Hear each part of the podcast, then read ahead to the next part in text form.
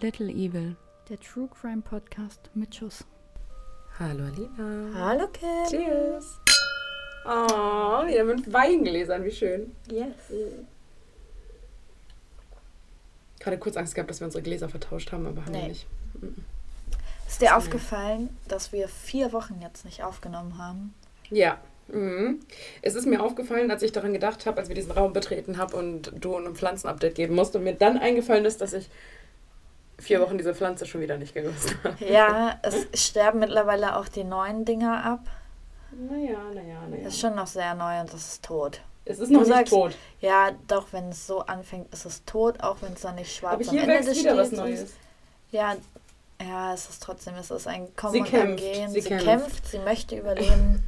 Franziska ist aber stark am Leiden. Oh, also man muss es Aber ich habe eine andere. Pflanze gerettet, diese Kletterpflanze im Wohnzimmer. Ich weiß nicht, Ja. ob du es gesehen hast, die war auch schon halb am Sie Sterben. sieht wieder besser aus. Ja, Ja, ich habe sie auf gerettet. jeden Fall. Mhm. Ja. ja, was gibt's Neues, Kim? Oh, ja, wir haben uns vier Wochen nicht gesehen. Ich weiß gar nicht. Na, gesehen haben wir uns schon kurz noch zwischendrin. Kurz, kurz Ja. zwischendurch. Ja, Ja gut, ich war zweieinhalb Wochen weg. Mhm. Da Frechheit. warst du weg. Dann war ich weg. ich habe mich mit Katzen angefreundet in der Zeit. ja, Mit einer Katze. ja. Kim hat auch die ganze Zeit R geschrieben. Das war eine Sie. Ja, Entschuldigung, ich habe sie nicht so genau inspiziert.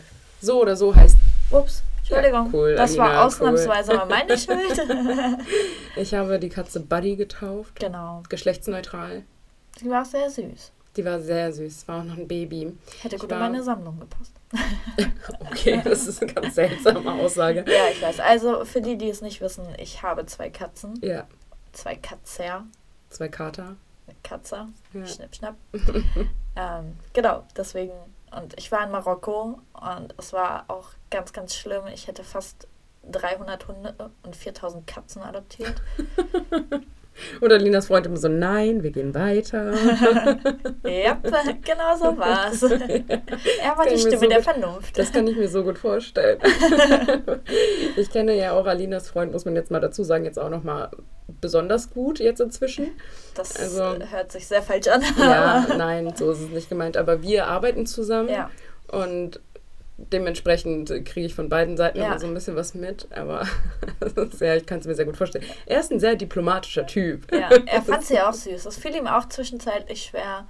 Aber ich war wirklich so, komm, wir nehmen sie alle mit, wir retten sie. Oh Seitdem schmiede ich Pläne, wie ich sie alle retten kann. Aus Deutschland raus. Oder Ja, willst du noch mal hinfliegen? Ich würde auch noch mal hinfliegen, bin ich ehrlich. so ist nicht. Den Link zu unserer Spendenaktion für in den Show Notes. Damit Alina nach Marokko fliegen und ähm, ein paar Katzen retten kann. Ach, die Ich habe Ja, auch, ich Flugmodus würd auch und ich kriege trotzdem die ganze Zeit. wegen Plan. Ja, habe ich jetzt Ja. ausgemacht, ja. Ich würde ja auch die Hunde retten. Ich bin ja, wie du weißt, durch und durch Tierfreund. Und das war in Marokko teilweise auch wirklich schwer. Also in dem einen Markt habe ich einen Mental Breakdown gekriegt. Also wirklich so ganz furchtbar. Ich meine, wenn man in andere Länder fliegt, dann weiß man auch, dass Tiere weniger wert sind. Aber das war echt teilweise schlimmer, als man sich das, glaube ich, Mhm. vorstellen kann.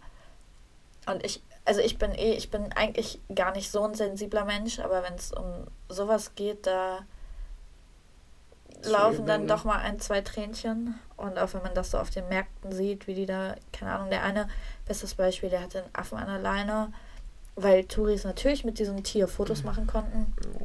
Und dann hat er den auch einfach so durch die Gegend geschleudert, so, wo ich mir dachte, Uncool. Alter, wirklich. Uncool. Und eine lustige Story muss ich aber kurz erzählen, bevor wir zum Thema kommen. Wir waren in Marrakesch unter anderem und ich habe die ganze Zeit schon so eine Flöte gehört Mhm. und ich habe noch zu Spaß aus Sebastian gesagt, zu Sebastian gesagt, ey, da kommt gleich eine Cobra aus dem Korb. Spoiler, genau das ist passiert. Über die, die, die restliche Situation mit den Cobras kann man nicht mehr lachen, aber Ja. ähm, das war schon, schon sehr funny tatsächlich. Ja. Weil es wirklich wie in so einem Film war, so. Aber wusstest du, dass die gar nicht, die sind? Die reagieren übrigens gar nicht auf den Ton, weil Schlangen haben keine Ohren, Ja. sondern auf die Bewegung der Flöte. Ja. Mhm. Aber äh, tatsächlich sehr erstaunlich. Also auch nur zum Amusement der Menschen. ja, das ist halt alles da nur für die Touris. Mhm. Ne? Das ist genau wie, da war so einer mit Papageien, mit denen konnte man auch ein Foto machen. Für nichts und wieder nichts im Endeffekt. Und die waren natürlich auch nicht festgemacht. Und dann sagte auch so ein Kind so, ja, aber die sind doch frei, die könnten wegfliegen. So, Leute, Mhm. nein, die Flüge sind gestützt, die Mhm. können nicht fliegen. Und Ja. gut, ein Kind weiß das natürlich nicht, Mhm. obviously.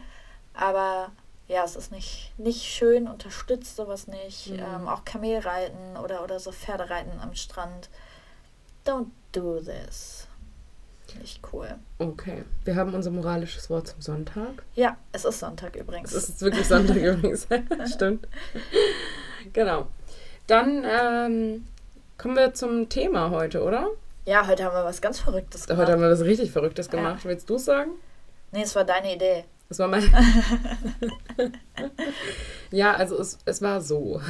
Alina und ich haben uns überlegt, welches Thema wir machen könnten. Und wir Ja. waren in einer Telefonkonferenz mit noch einer Freundin, die meinte, mach doch mal das oder das oder das oder das. Und Spoiler, sie hört unseren Podcast nicht, weil wir waren Ja. die ganze Zeit so, hatten wir schon, hatten wir schon. Haben wir schon gemacht, haben wir schon.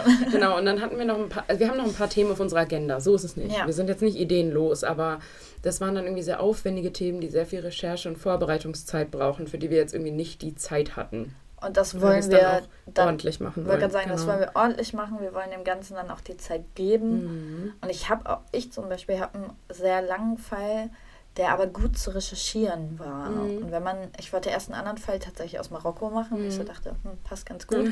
Aber da hast du halt kaum was zu gefunden. Ja, das dauert ewig. das dauert. Ja. Das dauert ewig. Und das dauert auch so schon, schon Ja. ewig. Und man macht es ja gerne. Man unterschätzt das. würden wir das nicht tun, aber man unterschätzt das Mhm, tatsächlich. definitiv.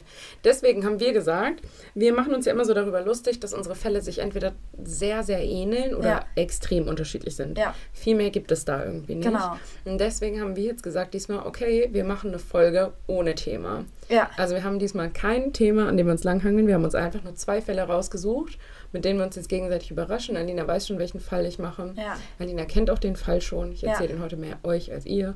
Aber es ist ein guter Fall. Also es ist ein wirklich guter Fall. Mhm.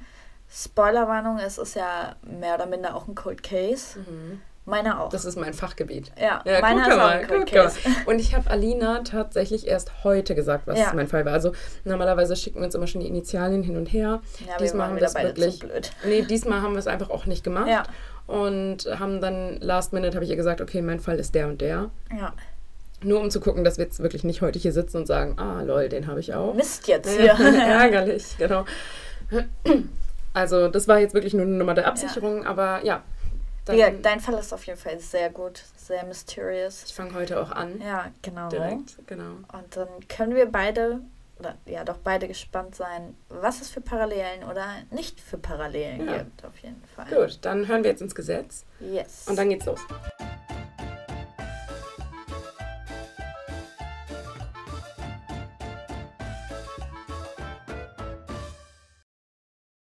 Irak ist es strengstens verboten, am Sonntag Schlangen zu essen. Schlangen zu essen. Ja. Mm. Ist das da irgendwie eine Spezialität? oder? Anscheinend eine Delikatesse. Mm. Ich habe mich damit nie auseinandergesetzt, aber zum Beispiel, Beispiel, Beispiel, genau, zum zum Beispiel. Beispiel in China und Co. isst man das ja auch. Und ich weiß nicht mehr genau, in welchem Land es war, aber in irgendeinem Land gibt es auch so einen richtig wertvollen, arschteuren Schnaps, wo auch Schlange drin ist tatsächlich. Ich weiß noch nicht mehr genau wo, bin ich ja, ehrlich. Vielleicht ist es besser so. Finde ich auch ein bisschen weird, Das aber ist, ja, vor allem ist es weird, wenn es doch eine Delikatesse ist, dass es dann auch wieder verboten ist an Sonntagen. Ich weiß nicht, was das vielleicht mit dem Glauben zu tun Mhm. hat. Mag halt, also wie bei uns isst man ja Karfreitag eigentlich auch kein Fleisch und ich weiß es nicht. Also Ja, jeder wie aber er das ist nur mag. ein Tag im Jahr Ja, und nicht 52 Tage im Jahr. ja, das stimmt wohl. Fand ich auch sehr kurios. Mhm. Andererseits auch sehr interessant. Also von ja, daher. das stimmt, ja. Wenn wir hier einen von unseren Zuhörern damit catchen und der sagt, ah, ich weiß aber, warum das so ist, bitte klärt uns auf. Ja, das Dann nehmen wir das in die nächste. Folge mit rein, weil das interessiert mich tatsächlich. Ihr könnt uns gerne unter little.evil.podcast auf Instagram schreiben. Genau so. Das war die Vorlage. Das war eine sehr gute Vorlage, ja. Gut, dann starten wir jetzt mit meinem Fall, würde ich sagen. Ja, ich setze mich gemütlich hin Ja, und dann geht's los. Tu dies. Wir sprechen heute nämlich über das Mysterium vom Djatlov-Pass, bei dem neun Wanderer auf einer Wanderschaft durch das Uralgebirge zunächst spurlos verschwunden sind. Um zu verstehen, was damals passiert ist, müssen wir jetzt erstmal zurück zum 23. Januar 1959. Also es ist schon ein bisschen was her. Und damals machten sich zehn erfahrene Wanderer, das waren übrigens acht Männer und zwei Frauen, und es sind Wanderer und Bergsteiger, Studenten, das volle Programm, unter der Führung von Igor Djatlov auf den Weg auf eine neue Wanderschaft durch das Uralgebirge in der Sowjetunion. Ihr müsst jetzt wissen, dass diese Wanderung durch das Uralgebirge im Winter wirklich, wirklich anspruchsvoll ist. Yep. Also Sowjetunion, ich glaube, wir können uns alle darunter was vorstellen, wie kalt es da sein mag. Ja. Wir sind im Januar und in einem Gebirge. Also es liegt wirklich viel, viel Schnee, es ist eisekalt und die Region besteht grundsätzlich fast das ganze Jahr ja. schon nur aus Schnee und Eis. Es ist alles zugefroren und es gibt kaum Vegetation. Man wandert letztendlich über Berge, die bedeckt sind von Eis und Schnee und es ist unfassbar kalt und es ist ein extrem beißender Wind in diesem Gebirge. Zu dieser Zeit, also in der diese neun oder zehn Leute die Reise unternehmen, herrschen Temperaturen von etwa minus 20 bis minus 30 ja. Grad Celsius. Also für jemanden, der ein Amateur oder Anfänger ist, wäre diese Reise absolut lebensgefährlich. Aber die zehn jungen Leute waren super, super erfahrene Bergsteiger und die haben schon weitaus schlimmere Touren hinter sich gebracht und waren deswegen zuversichtlich, dass sie damit jetzt kein Problem haben werden. Aber auch für Erfahrene ist sowas einfach gefährlich. Mhm. Also da brauchen wir uns nichts vormachen. Definitiv, ja. Sie ahnen auch zu Beginn der Reise noch nicht, dass es ihre letzte sein wird. Am 23. Januar ging dann erstmal alles ganz normal los. Also die Gruppe macht sich auf unterschiedlichen Fortbewegungsmitteln auf, um einen Teil der Strecke hinter sich zu bringen. Ein Stück fahren sie sogar mit dem Auto, teilweise auch mit einem Schlitten und einen Teil der Strecke legen sie sogar mit Pferd und Kutsche zurück. Wirklich verrückt. Ich erinnere mich immer so ein bisschen an Aschenbrödel mm, tatsächlich. ja. Den meisten Teil der Strecke meistern sie dann aber zu Fuß oder auf Skiern. Also teilweise musst du die Strecke auf Skiern erklimmen, weil der Schnee einfach zu tief ist und du da gar nicht durchlaufen kannst. Also du sinkst dann irgendwie hüfttief in den Schnee ein. Kannst mir nicht erzählen, dass du da irgendwie deine 10, 12 Kilometer am Tag zurücklegst. Ich finde, man merkt ja so schon, wenn man mal irgendwie im Harz oder so mm. ist und da mhm. liegt in Anführungszeichen nur 20 oder 30 mm. Zentimeter Schnee, wenn du da durchwatschen musst. Das ist richtig anstrengend, weil ja. du immer einen Widerstand hast. Ich bin in Österreich mal in, über eine Schneefläche gelaufen, ja. in der ich anfangs gar nicht eingesunken bin. Also ich konnte da so drüber laufen. Ja. Und dann bin ich aber tatsächlich eingesunken bis zum Knie. Plups. Und das ist auch, also mit einem Bein, und das ist auch tatsächlich gar nicht so einfach, sein Bein da auch wieder nee. rauszukriegen. Also das darf man halt auch immer nicht vergessen. Es ist total anstrengend, die Beine da rauszuheben und den nächsten Schritt zu machen und so. Das ist auch einfach schwer, Schnee ist schwer. Ja, genau. Die Gruppe machte sich dann also auf den Weg und die ersten fünf Tage verlief auch alles erstmal total nach Plan. Am 28. Januar meldet sich dann aber einer der Reisenden, weil er sich erkältet hat oder sich krank fühlte und seinen Rücktritt ansetzen möchte, weil es ihm einfach zu unsicher war, die Reise anzutreten, wenn er nicht fit war. Er verabschiedete sich dann also von seinen Freunden und machte sich zurück auf den Weg zurück zum Dorf, von dem sie aus gestartet sind. Und er erreicht das dann auch nach wenigen Tagen aber er wusste in dem Moment noch nicht, dass er der Letzte sein wird, der die Truppe jemals lebend gesehen hat. Diese Entscheidung war lebensrettend. Ja. Tatsächlich. Mhm, in der Tat. Nach dem 28. Januar wurde keiner aus der Truppe mehr lebend gesehen. Es gab eigentlich auch einen Termin, wann die Gruppe zurückkehren sollte. Und Freunde und auch Verwandte warteten natürlich darauf, dass sie dann zurückkommen. Aber als sie an dem Tag nicht ankamen, herrschte generell schon eine gewisse Unruhe irgendwie, weil es, wie gesagt, eine sehr erfahrene Truppe ist. Die haben schon Puffer eingeplant und es ist irgendwie komisch, wenn sie nicht pünktlich kommen. Aber dann dachte man sich noch, naja gut, okay, vielleicht kam es zu Verzögerungen, Schneefälle, sie mussten länger irgendwo bleiben, nochmal übernachten. In den nächsten zwei, drei Tagen werden sie sicher eintreffen.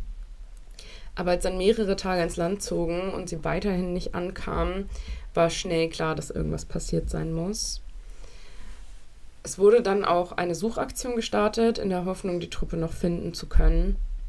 Und tatsächlich fand man auch etwas in der Nähe der Dead Mountains. Und die heißen wirklich Dead Mountains, also werden so genannt. In der einheimischen Sprache nennt man die Berge, glaube ich, sogar der Berg, in, zu dem du nicht hingehen solltest. Ja, irgendwie also, so irgendwie so, auf ja. jeden Fall, ja. Als der Suchtrupp dann ankam, bemerkten sie nah an der Bergspitze ein kleines Zelt. Und dieses Zelt, was gesehen wurde, gehörte eben der vermissten Reisetruppe und es wurde wahrscheinlich am 1. Februar dort aufgestellt. Das kann man anhand eines Tagebuchs, das vor Ort gefunden worden ist, nachvollziehen. Bei der Untersuchung des Zeltes wurde dann auch schnell klar, in der Nacht vom 1. auf den 2. Februar muss irgendwas Schreckliches vorgefallen sein. Denn das Zelt war völlig zerstört gewesen. Und das nicht von Wind und Wetter, sondern es war offensichtlich aufgeschlitzt worden. An mehreren Stellen des Zeltes konnte man erkennen, dass große Risse waren, also drin waren. Und scheinbar hat irgendetwas Scharfes diese Risse erzeugt, also vermutlich ein Messer. Und an einer Stelle war sogar ein riesiges Loch in das Zelt gerissen worden, also vermutlich mit einem Messer eben angeschlitzt und dann aufgerissen. Genau. Das Zelt war komplett zerstört, aber keiner der Wanderer war vor Ort. Also sie haben keinen angetroffen. Stattdessen fand man aber Fußabdrücke noch im, Seicht also im Schnee, die von dem Zelt wegführten. Man wusste natürlich sofort, dass das bedeuten würde, dass die Gruppe irgendwas erlebt haben musste und sich dann auf den Weg machte mit einem Fußmarsch irgendwo anders hin. Sie bemerkte allerdings auch, dass eben an dem Platz des Zeltes die gesamte Ausrüstung sowie die Kleidung der Wanderer noch da war. Also die ganze wichtige Ausrüstung war zurückgeblieben, sie hatten nichts mitgenommen und waren scheinbar einfach zu Fuß schnell von diesem Zelt weggegangen, so als hätten sie vor irgendetwas flüchten müssen. Man folgte den Fußspuren dann also so weit, wie man eben konnte, bis man an eine Stelle kam, an der die Spuren verweht waren. Von der Stelle aus konnte man aber schon einen Waldrand erkennen und man vermutete direkt, dass die Truppe dort Schutz gesucht hatte und ging dorthin und dort fand man tatsächlich auch die ersten zwei Wanderer. Unter einem Zedernbaum fand man zwei gefrorene Körper, die zusammen an einem ausgebrannten Lagerfeuer lagen. Also die waren beide tot. Und was besonders auffällig war, war tatsächlich, dass beide auch nur in Unterwäsche waren. Am Baum selbst entdeckte man Spuren, die darauf hindeuteten, dass sie dort hochgeklettert äh, waren. Also einige Äste an dem Baum waren abgebrochen und es sah eben alles in allem danach aus, als wären entweder mindestens die beiden oder sogar alle einmal auf den Baum hochgeklettert. Und so als hätten sie versucht, sich vor irgendetwas oder irgendwem zu verstecken oder halt eben zu flüchten. Da man zunächst nur zwei von den Wanderern fand, machte man sich dann auf die Suche nach den restlichen Mitgliedern der Truppe. Und auf halbem Wege zwischen dem Wald und dem Zeltplatz fand man drei weitere Wanderer unter einer leichten Schicht im Schnee begraben. Auch sie waren erfroren und sie lagen scheinbar auf dem Weg zurück zum Zelt, denn alle drei Körper waren quasi in Richtung Zelt ausgerichtet. Mhm. Also sie lagen auf dem Bauch und in Richtung des Zeltes, sodass man vermuten könnte, dass sie erst vom Zelt weggegangen sind und dann später zurück wollten, aber auf dem Weg eben einen Kälteschock erlitten haben und äh, gestorben sind. Damit wurden nun also fünf von neun gefunden. Die nächsten vier Wanderer fand man dann in genau der entgegengesetzten Richtung, sprich vom Wald aus nicht in Richtung Zelt, sondern in die andere Richtung. Weg. Genau. Sie waren am Fuße eines kleinen Hügels, allerdings waren sie unter sehr, sehr viel Schnee begraben. Insgesamt drei Meter Schnee lag über ihnen. Und im Gegensatz zu den anderen Körpern, die zuvor erfroren waren, hatten diese Körper schwere, schwere Verletzungen von sich getragen. Sie hatten allesamt gebrochene Rippen und starke innerliche Blutung oder innere Blutungen. Und sie hat, also die Verletzungen wurden beschrieben mit ähnlichen Verletzungen zum sehr, sehr starken Autounfall. Nur mhm. um mal ein Gefühl dafür zu kriegen, was solche Verletzungen verursacht sonst so. Und diese drei, vier Menschen waren dann eben auf eine ganz, ganz andere Art gestorben. Und vor allem bemerkte man beim Bergen der Körper, dass den Wanderern teilweise die Augen fehlten und einer Frau sogar die Zunge. Es sah danach aus, als hätte man ihr die Zunge rausgeschnitten oder gar ausgerissen. Also es war wohl nicht so ein schöner Anblick. In der Nacht vom 1. auf den 2. Februar muss also irgendetwas passiert sein, das die leicht bekleideten Wanderer in der Nacht schnell flüchten lassen hat. Aber was kann passiert sein und was ist der Grund? Jetzt gibt es Theorien viele verschiedene Theorien. Ich habe mich mal auf die geläufigsten konzentriert, weil sonst sitzen wir hier morgen noch. Die erste Theorie, und das ist eine, die immer und immer wieder verbreitet wird und in vielen Foren immer noch diskutiert wird, ist, dass die Truppe angegriffen worden wäre von einem Yeti.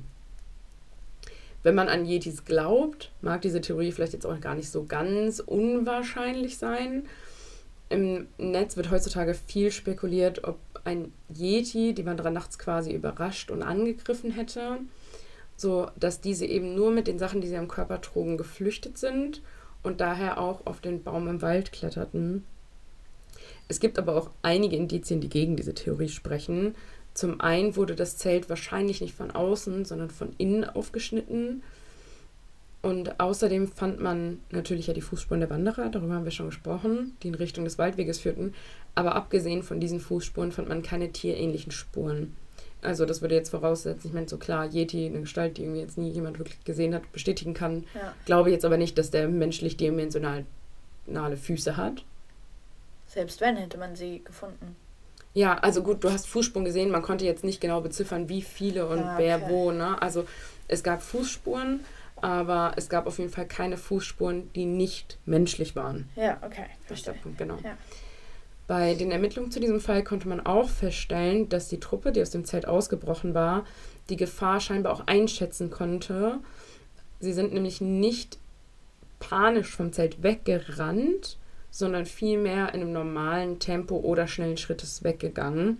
Das konnte man den Fußspuren entnehmen. Mhm. Also wenn du halt wirklich rennst, dann hebst du die Füße nicht so weit an, dann ziehst du eher eine Spur hinter dir her, als ja. dass du jetzt wirklich Schritt für Schritt durch den hohen Schnee läufst. Allem spritzt quasi auch mehr Schnee wieder mhm. nach hinten, sag ich genau, mal. Genau, genau. Ja. Die nächste Theorie, die sogar sehr, sehr weit verbreitet ist, ist die Theorie eines, einer UFO-Sichtung oder Aliens. Denn zur selben Zeit, in der die Wanderer dort verschwunden waren, gab es wohl Einheimische, die behauptet haben, am Himmel unbekannte Flugobjekte gesehen zu haben, die unter anderem genau über die Region flogen, in die, die also in der die jungen Wanderer unterwegs waren. Die Theorie liegt aber zugrunde, dass auch die Truppe um die Wanderer das UFO sahen. Auf der Kamerarolle, die gefunden wurde, ist auf dem letzten Foto tatsächlich auch ein Bild zu sehen, das für diese Theorie spricht. Wahrscheinlich ist diese Theorie auch genau deswegen entstanden. Die Fotoqualität ist super, super schlecht, sodass ich mich dafür meinen Teil jetzt nicht festlegen möchte. Aber es könnte sein, dass du einen Nachthimmel siehst mhm. und da eben ein leuchtendes, rundes Objekt am Nachthimmel, was bei der, Qua Qual wow. bei der Qualität durchaus aber meiner Meinung nach auch irgendwas Reflektierendes sein könnte. Man darf ja auch die Zeit dahinter nicht vergessen, wann 1959. Das war. Guck mal, genau, bei uns ja. die Fotoqualität heute ist mhm. bombastisch. Ja. Das war damals ja eben auch einfach noch nicht so. Ja, eben. Und es ist halt schwarz-weiß. Wir laden euch das Bild bei Instagram hoch. Ihr ja. könnt eure Meinung dazu selber bilden. Was aber natürlich extrem auffällig ist, ist eben, dass die Kleidung der Wanderer im Zelt verblieben ist, also die im Zelt verblieben mhm. ist, wohl enorm radioaktiv gewesen ist, als sie gefunden wurde. Das ist natürlich ein bisschen seltsam. Also die, nur die Kleidung war ja. radioaktiv. Das ist, dieser ganze Fall ist komplett seltsam, ja. wenn wir ehrlich sind. Ja, das Ganze klingt jetzt auch erstmal irgendwie super gruselig, aber es erklärt eben nicht alles an der Situation. Ja. Denn wenn wirklich ein UFO da gewesen wäre, warum sind sie dann mit einem Messer aus ihrem Zelt geflüchtet? Und warum waren sie so ruhig und entspannt irgendwie, als ja. sie gegangen sind? Oder was ist ruhig oder entspannt? Sie sind zumindest nicht gerannt, sie waren nicht panisch. Genau. Ja. Das Ganze ergibt nicht viel Sinn, wenn ja. du mich fragst. Denn wenn ein UFO da gewesen wäre, wären sie wahrscheinlich alle auf einmal verschwunden ja. und irgendwo ganz anders vielleicht wieder aufgetaucht oder nie wieder aufgetaucht. Deswegen finde ich, ist die Theorie sehr weit hergeholt. Ja. Aber ja, also Experten sagen jetzt heutzutage, das Bild auf der Kamerarolle könnte auch ein Stern, ein Komet, eine Rakete oder sonst irgendwas sein können. Ja. Also es ist wirklich nicht, nicht eindeutig. Das ist halt eben einfach keine klare Erklärung und damit haben wir die zwei größten übernatürlichen Theorien ja. jetzt einmal abgehakt quasi. Es gibt aber auch noch Theorien von angeblichen Agenten der Sowjetunion, die irgendwas getan haben könnten. Aber da gibt es keine tieferen Beweise und Indizien. Deswegen nehme ich, habe ich die Theorie jetzt nicht mit aufgenommen. Ich weiß auch nicht, also ich meine, es war lange vor unserer Zeit und ich muss auch ehrlich sagen, dass ich mit dem ganzen Thema Sowjetunion und so weiter und so fort nicht so ganz äh, informiert bin. Mhm. Ich glaube aber, wenn es wirklich Agenten gewesen wären, das hätten die, die Uralgebirge. Erstens das und ich glaube, die hätten die auch eher verschwinden lassen mhm. und nicht. Oder erschossen. Oder Ja, so. genau. Also die treiben die dann nicht in Unterwäsche aus ihrem Zelt raus und lassen die dann irgendwie in sehnlicher Ruhe erfrieren. Aber die Unterwäsche ist ja auch so ein Ding. Es kann ja sein, dass sie sich eben, weil sie erfroren sind, ausgezogen haben, weil du Kälte von Hitze dann nicht mehr Ja, entscheiden ja, kannst. aber die, die Klamotten lagen ja im Zelt. ja, Also das Ja. war ja schon ein guter Fußweg dazwischen. Ne? Also es war jetzt nicht fünf Meter weiter, Ja. sondern das ergibt keinen Sinn. Also dass sie dann jetzt irgendwie beim, beim kurz vorm Erfrieren diese Hitze bekommen haben, zurück zum Zelt rennen, ihre Klamotten da ablegen und dann wieder zurücklaufen zum Nee, Wald, das, ist unwahrscheinlich. Äh, ja. Ja. Es gibt aber auch tatsächlich logische Erklärungen, die immer wieder aufgebracht werden. Und obwohl diese Theorien logisch sind, erklären auch die, finde ich, die Situation immer nicht hundertprozentig. Die erste Theorie ist, dass eine Lawine im Anmarsch war und die Leute, die halt im Zelt lagen, scheinbar gedacht haben, dass eine Lawine auf sie zurollen würde und sie deswegen schnell aus dem Zelt geflüchtet sind und das Zelt aufgeschnitten haben dafür. Sie haben dann quasi versucht, schnell das Zelt aufzuschneiden, um noch rechtzeitig zu entkommen, Ja. bevor die Lawine runterkommt. Es hätte halt eben sein können, dass sie vielleicht sowas wie ein leichtes Erdbeben wahrgenommen haben oder Erschütterung gespürt haben oder etwas in der Entfernung hörten und deswegen davon ausgegangen waren, dass eine Lawine auf sie zurollte. Faktor ist es ja nicht passiert, das wissen wir ja, also sonst hätte man das Ja. Zelt ja auch nicht so schnell gefunden. Aber die Wanderer hätten auch unter Alkoholeinfluss gestanden. Also es wäre schon möglich gewesen, dass sie vielleicht leicht angetrunken waren und einer vielleicht dachte, er hat was gehört oder Ja. gespürt und dann irgendwie so ein bisschen Panik verbreitet hat, die sich dann übertragen hat. Und natürlich ist es ja eben auch bei einer Lawine so. Und ich glaube, das hat jeder mal irgendwann in seiner Kindheit gelernt, sogar wir hier irgendwie mitten in der Großstadt. So, verhalt dich ruhig, renn nicht, schrei nicht, trampel nicht. Geh ganz normal. Genau, Quasi. Genau. Ja. Und das würde eben erklären, warum sie dann halt nicht panisch losgerannt sind, sondern so geordnet. Aber die Verletzungen würde es nicht erklären. Von Ja. vier Toten. Mhm. Ja, das stimmt, ja. Aber, ne, das Ja. ist eben ist so eine Vermutung, dass sie leicht angetrunken waren, einer vielleicht irgendwie was irgendwie wahrgenommen hat oder dachte, was wahrzunehmen, ein bisschen Panik verbreitet hat und alle Mann raus aus dem Zelt sind. Ja. Und als sie dann draußen waren und schon einen Schritt gelaufen waren, hatten sie vielleicht bemerkt, dass sich gar keine Lawine gelöst hatte. Ja. Und jetzt mussten sie halt irgendwie mit ihrer Situation klarkommen und sich schnell irgendwie in Sicherheit bringen, weil sie auch eben nicht mehr dem Schutz des Zeltes ausgesetzt waren. ne? Ja. Also das wäre natürlich eine mögliche Erklärung.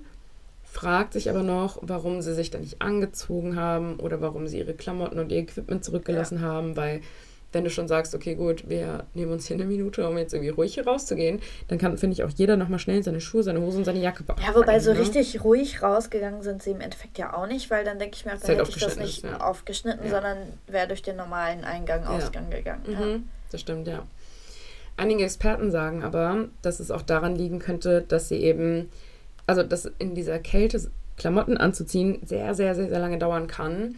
Es hätte sein können, dass auch der Wind so stark gewesen ist, dass sie das Gefühl hatten, dort zu warten und ihre Klamotten anzuziehen zu lange dauern könnte und sie deswegen möglichst schnell einfach den Schutz des Waldes haben wollten. Ein anderer Wanderer zum Beispiel sagt viel, viel später, Jahre nachdem das alles passiert ist, dass bei den Temperaturen allein das Anziehen eines Schuhs bis zu vier Minuten dauern kann. Was ich mich eher frage tatsächlich an dem ganzen Fall ist, ob ich bei so einer Kälte überhaupt nur in Unterhose geschlafen hätte. Also, Es kommt auf du, Schlafsack an, nehme ich an. Aber den Ja, hättest du aber auch bei- einpacken können dann, ne? Erstens das und bei minus 30 Mhm. Grad glaube ich, also ich habe da keine Ahnung von, liebe. Leute, ähm, belehrt mich eines Besseren, aber kann ich mir nicht vorstellen, dass ein Schlafsack so warm ist, dass du da nur in Unterhose drin. Also ich, Ich glaube, weiß es nicht. ich glaube du machst das vorwiegend auch bei so einer Kälte, dass du dich ausziehst, damit sich kein Kondenswasser bildet zwischen dem Schlafsack und Das deiner kann natürlich Kleidung auch sein, und ja. du nicht am nächsten Tag in nassen Klamotten in der Kälte draußen stehst. das kann natürlich auch. Ich weiß es wie Mhm. gesagt nicht. Das kann äh, ich mir jetzt vorstellen, aber ich bin auch kein Experte. Das bedeutet aber jetzt auch, das Ganze hätte ihnen zu lang erschienen, ne? also die Klamotten anzuziehen und sie wollten sich erstmal in Sicherheit bringen und danach ihre Sachen holen. Aber ich denke, wir sind uns an der Stelle jetzt auch einig, dass es deutlich sinnvoller gewesen wäre, die Kleidung schnell mal unter den Arm zu klemmen und mitzunehmen. Ja. Weil es geht ja dann auch nicht darum, jetzt zu sagen, das ist deine Hose, die nimmst du, das ist deine Nein, Jacke, die nimmst pack du. dir, was du packen Genau, kannst. gut jeder greift sich was Ja. unter die Arme und läuft los erstmal, ne? So. Aber Zumindest den Rucksack so. Also ja, und ich finde halt auch, anstatt bei etwa minus 30 Grad in Unterwäsche loszulaufen, ist das auf jeden Fall die sinnvollere Alternative. ja. Allerdings waren ja auch drei Wanderer auf halbem Wege zurück zum Zelt gefunden ja. worden. Und das könnte natürlich auch dafür sprechen, dass sie zunächst einfach nur losgelaufen sind, ja. drei aus der Truppe zurück wollten, die Sachen holen wollten und das halt eben einfach nicht mehr, den Weg nicht mehr bewältigen konnten. Vier Personen wurden aber scheinbar Opfer einer echten Lawine, denn sie waren ja eben begraben unter diesen drei Metern Schneemasse. Aber auch das erklärt nicht die fehlenden Augen und so, das denke ich mir. Kommen wir gleich zu. Ja. Das könnte darauf hindeuten, also dass sie eben unter dieser großen Schneemasse lagen, dass sie tatsächlich Opfer einer Lawine wurden und dass der Druck der Lawine auch dafür sorgt, dass sie diese inneren Verletzungen gekriegt haben, zumindest also Rippenbrüche, ja. innere Blutung. An diesen Dingen gibt es auch tatsächlich heutzutage fast gar keinen Zweifel mehr. Also ja. bei denen geht man wirklich stark davon aus, dass sie einfach eine Lawine zum Opfer gefallen sind. Und es gibt auch keine anderen Theorien, wie sie sonst verstorben sein könnten. Mhm. Also höchstwahrscheinlich wurden sie tatsächlich Opfer von einer Lawine und die anderen sind ganz normal erfroren. Ganz zu, normal, ja. Äh, zu den Punkten mit den fehlenden Augen und der fehlenden Zunge gibt es unterschiedliche Theorien wieder. Nach einer Theorie geht es dann darum, dass Tiere das gefressen hätten. Dafür gibt es keine Beweise und auch keine anderen Verletzungen, die darauf hindeuten. Ich finde das jetzt sehr aber die hätten sich ja auch durch den Schnee kramen müssen. Die nee, es kann ja auch sein, dass der Schnee gefallen ist. Hm, nee, Quatsch, dann wären sie ja keine Lawine zum ja, gefallen. Ja, stimmt. Ja. Deswegen, ja, also das, stimmt, das ist für mich stimmt, tatsächlich relativ, für mich persönlich. Das habe ich gar nicht so zu Ende gedacht beim Schreiben. Ja, ja, tatsächlich, ja, du hast recht. Experten sagen aber auch, vor allem heutzutage, dass es durchaus möglich ist, dass der Druck der, also einer Lawine dafür sorgen kann, dass die Augen quasi ausgestochen oder ausgedrückt ja. werden und dass dir sogar tatsächlich auch die Zunge rausgerissen werden könnte. Oh, gruselig. Also, ja, ja. Aber ich glaube, wenn du unter einer Lawine begraben wirst, ist das dein kleinstes Problem. Ja. Tatsächlich, also. Ne. Die letzte Theorie ist die sogenannte Ofentheorie. Die ist mein Favorite, sage ich dir ganz ehrlich. Die Wanderer hatten nämlich einen mobilen Ofen dabei. Ja. Und es könnte sein, dass sie in dieser kalten Nacht vom 1. auf den 2. Februar, also wir wissen ja nicht genau, wie kalt ja. es genau dort war, wie stark der Wind war, von wo der Wind kam. Da, und dass sie eben, dass es extrem kalt war, auch für ihr Empfinden, gerade weil sie vielleicht eben nicht in Kleidung im Schlafsack lagen. Ja. Und die dann auf die Idee gekommen sind, sich den Ofen ins Zelt zu stellen, um sich daran aufzuwärmen. Aber ein Ofen hat natürlich auch eine Rauchentwicklung. Wollte gerade sagen, ja. Ja. In der Panik könnten sie dann womöglich die Zeltwand halt eben aufgeschnitten haben, um zu versuchen, den Rauch abziehen zu lassen. An dem Zelt sieht man ja auch ziemlich gut, dass es mehrere kleine Schnitte gab, auch ja. zusätzlich. Wahrscheinlich bevor die Zeltwand komplett aufgeschnitten worden war. Und vielleicht hatten sie eben erst versucht, durch kleinere Löcher quasi den Rauch abziehen zu lassen. Und das hat aber nicht so gut funktioniert, sodass sie die Wand dann komplett aufgeschnitten haben, um eben nicht an einer Kohlenmonoxidvergiftung ja. zu sterben. Es könnte sein, dass diese Leute dann eben auch einfach an einer Rauchvergiftung litten, schon als ja. sie das Zelt verlassen haben und ein bisschen benebelt waren und die Kälte gar nicht so richtig wahrgenommen haben und deswegen so leicht bekleidet auf dem Weg zum Wald waren, ja. weil sie natürlich trotzdem wussten, hey, es ist irgendwie arschkalt, ja. wir können hier nicht im Wind stehen. Mm, meiner Meinung nach spricht da die Erfahrung der Gruppe dagegen, ja. finde ich. Also, wenn du eine so erfahrene Wandergruppe bist, dann stellst du dir halt wahrscheinlich keinen Ofen ins Zelt, ins geschlossene Zelt, der Rauch verursacht. Vor allem hätte man dann auch Rückstände. Ja, doch, sowas hat man damals auch schon untersucht. Das hätte Rückstände ja, Das weiß ich nicht, wie gut sowas in der Sowjetunion auf einem Berg. Ja, gut. Ja, gute Frage. Ähm, am Ende ist es halt auch einfach nur eine von vielen Theorien, die es zu diesem Fall gibt. Und ich finde es halt einfach nur so komisch, dass keine dieser Theorien so plausibel ist, dass es für alles irgendwie eine Grundlage ja, gibt. Also total. es gibt erstmal überhaupt gar keine Erklärung dafür, warum sich vier von der Gruppe so weit getrennt haben, ja. dass sie halt eben wo ganz anders lagen. So, ja. es, das, ich finde, die zwei unter dem Baum und die drei, die auf dem Weg zum Zelt waren, das würde noch irgendwie Sinn ergeben. Ja. Na, aber das, die vier, die anderen, das mm -mm. ist. Ja. Und es muss ja auch definitiv irgendetwas passiert sein, was bei denen zumindest so viel Panik verursacht hat, dass sie sich entschieden haben, das Zelt zu verlassen ja. und vor allem das Zelt zu zerstören. Also ja. wenn du halt wirklich nur ein Zelt hast, ja. das dich schützt vor den Witterungseinflüssen. Und du noch eine weitere Wanderung vor dir hast und nicht. Selbst kurz. wenn du dann sagen würdest, okay, wir brechen das jetzt ab, die waren halt schon mehrere Tage unterwegs, die schaffen das ja nicht an einem Tag wieder zurück. Nein.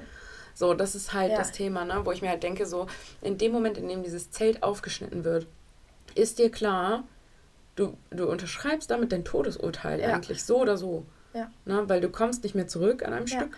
So, von daher muss es ja wirklich irgendwas gewesen sein, dass es einfach nur unter Adrenalin passiert ist, ja. dass sie in Panik waren, dass sie halt wussten, hey, wir müssen jetzt sofort hier raus. raus. Ja. ja. Sofort. Und wir haben nicht mehr als 30 Sekunden Zeit. Ja, so ungefähr. So, ja. und ich finde das so ein großes Rätsel, was es halt Voll. gewesen sein könnte. Und das finde ich so verrückt, dass es halt irgendwie nie, nie, dass wir es nie erfahren werden. So, ne?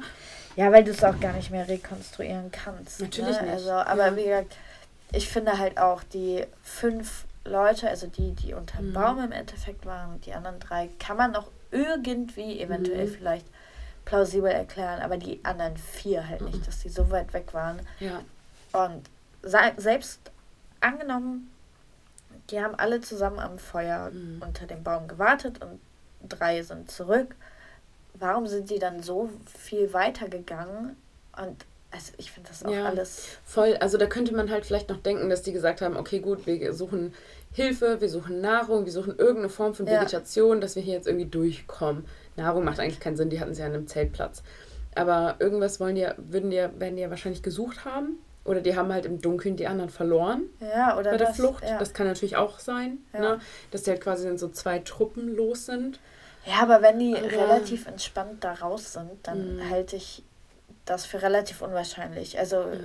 keine Ahnung. Ich ja, aber wenn du auch keine Taschenlampe zur Hand ja. hast, da hast du keine externe Quellen, also Beleuchtung, dann ja. hast du vielleicht noch einen Schneesturm gerade, dann glaube ich, ist deine Sicht wirklich auch auf anderthalb oder zwei Meter beschränkt. Ja, das ist ja auch ne? die Problematik, dass man das mhm. Wetter nicht ganz genau rekonstruieren konnte. Ja. ja, zumindest nicht da in den Bergen. Ne? Ja.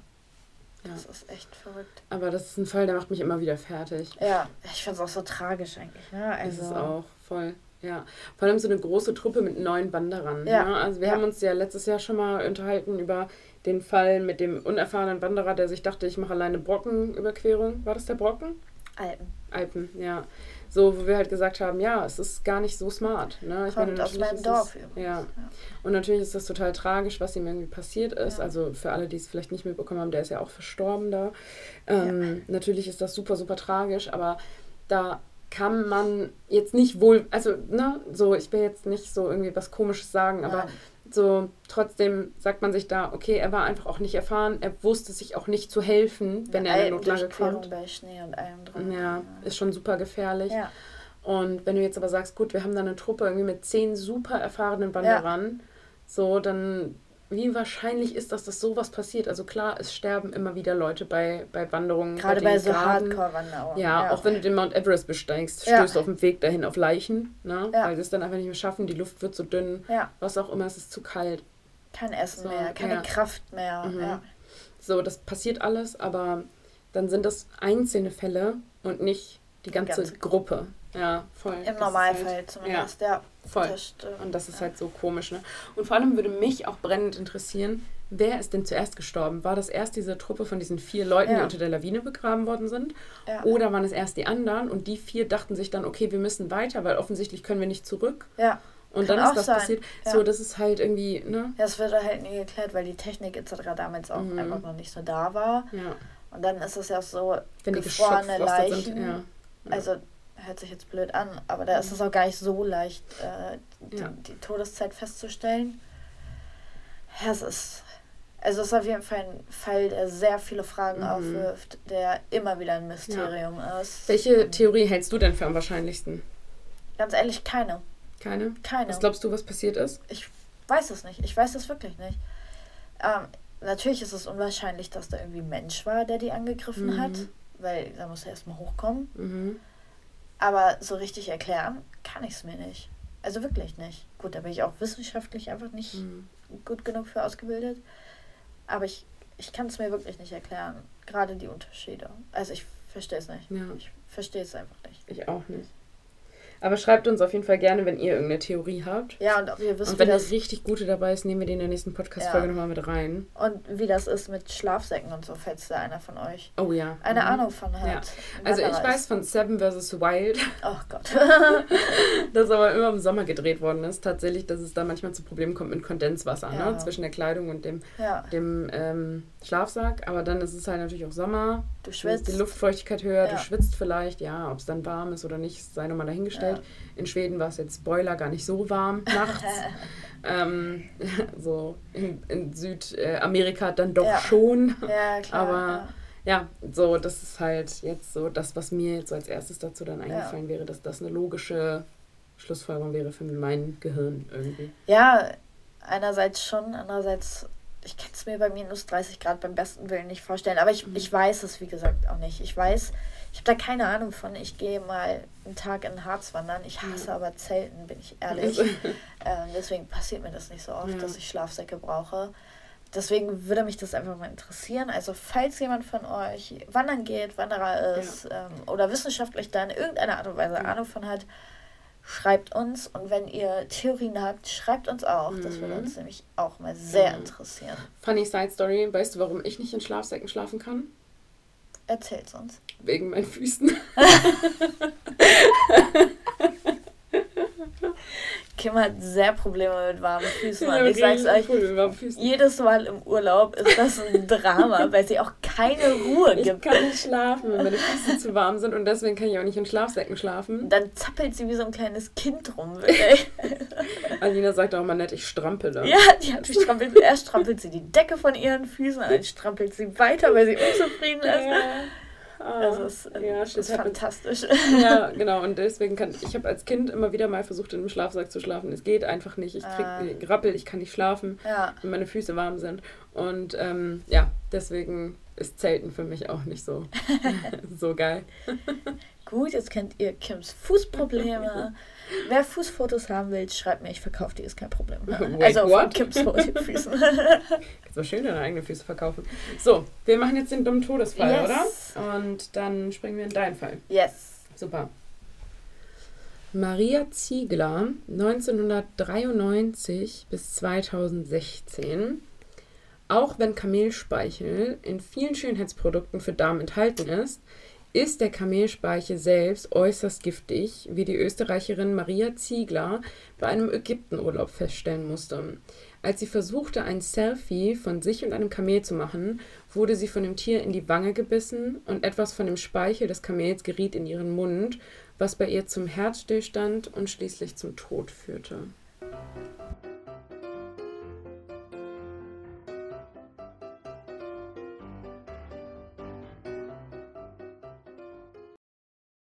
Deswegen, liebe Leute, geht nicht so nah an wilde Tiere oder Tiere, die ihr nicht kennt. Ja.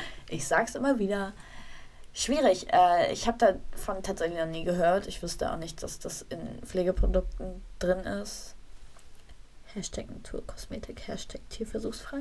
Hashtag Alina benutzt sowieso kein Make-up. Ja, das auch noch dazu. Und meine Creme ist tatsächlich sogar vegan. Ähm, ich weiß es nicht tatsächlich. Ich äh, kann es dir gar nicht sagen. Ich muss jetzt wirklich raten. 2016 hast du Mhm. gesagt, ne? Ah, es ist schwierig. Es ist schwierig. Es wird ja tatsächlich auch so teilweise Rindersperma und was weiß ich nicht alles benutzt in Pflegeartikeln. Also es gibt Okay. mhm. ganz wilde Sachen. Ähm, deswegen würde es mich an sich nicht wundern, aber dass Kamelspeichel tödlich ist, also ich wüsste nicht, dass die Giftdrüsen oder ähnliches haben. Ich lasse mich trotzdem eines, Besseres belehren, eines Besseren belehren sonst, aber ich sage, es ist falsch. Es ist tatsächlich falsch. Ja. Also du hast recht, es ist falsch. Ja. Oh, wir haben in Marokko wild lebende Dromedare gesehen. Ich Oh. habe mich wie ein kleines Kind gefreut. Ja, Dromedare sind auch cool. ja, die sind auch richtig Ja, cool. das stimmt. Sind ja ähnlich. Die Kamele, ja. Ja. Die haben nur einen Höcker. Genau. Wollen wir? Wollen wir. Sagt dir der Fall von Anne-Elisabeth Hagen etwas? Uh, dunkel, ganz, ganz dunkel.